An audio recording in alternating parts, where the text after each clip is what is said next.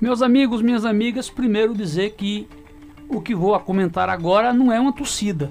Não estou aqui como torcedor para que isso aconteça.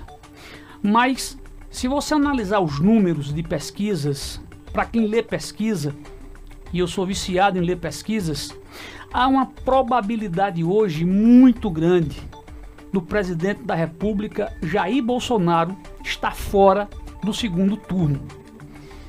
E não que Lula vença no primeiro turno, que segundo as pesquisas isso hoje acontece. Lula nunca venceu uma eleição ou conseguiu reeleger alguém no primeiro turno.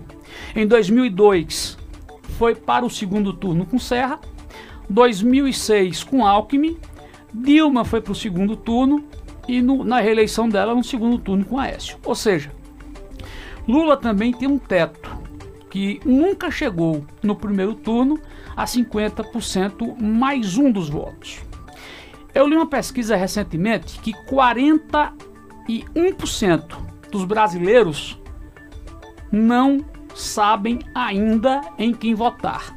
Não decidiram ainda em quem votar.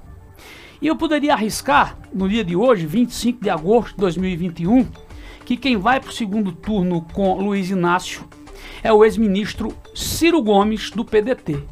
Mas, Fabiano, Ciro Gomes tem 11% nas intenções de voto. Isso, mas também tem a menor rejeição, mas também tem um marqueteiro que faz a diferença na eleição, João Santana, e tem um eleitorado que cansou dessa briga, desse puxa em cós de extremismo entre Lula e Bolsonaro. E Ciro se viabiliza concretamente como a terceira via.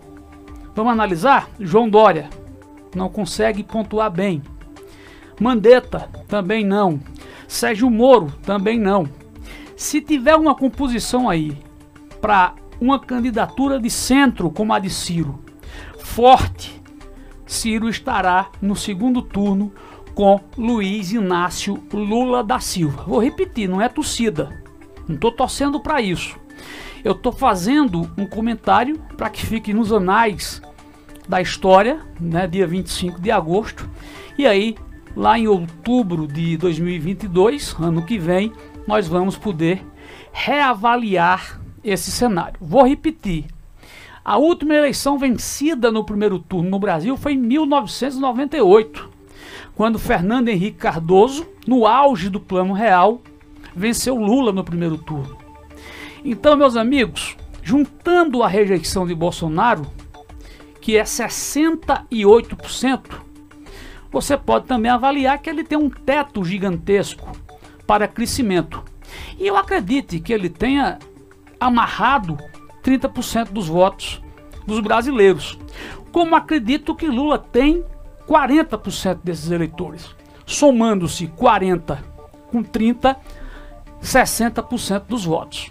E esses outros 40 podem decidir por não decidir pelo extremismo.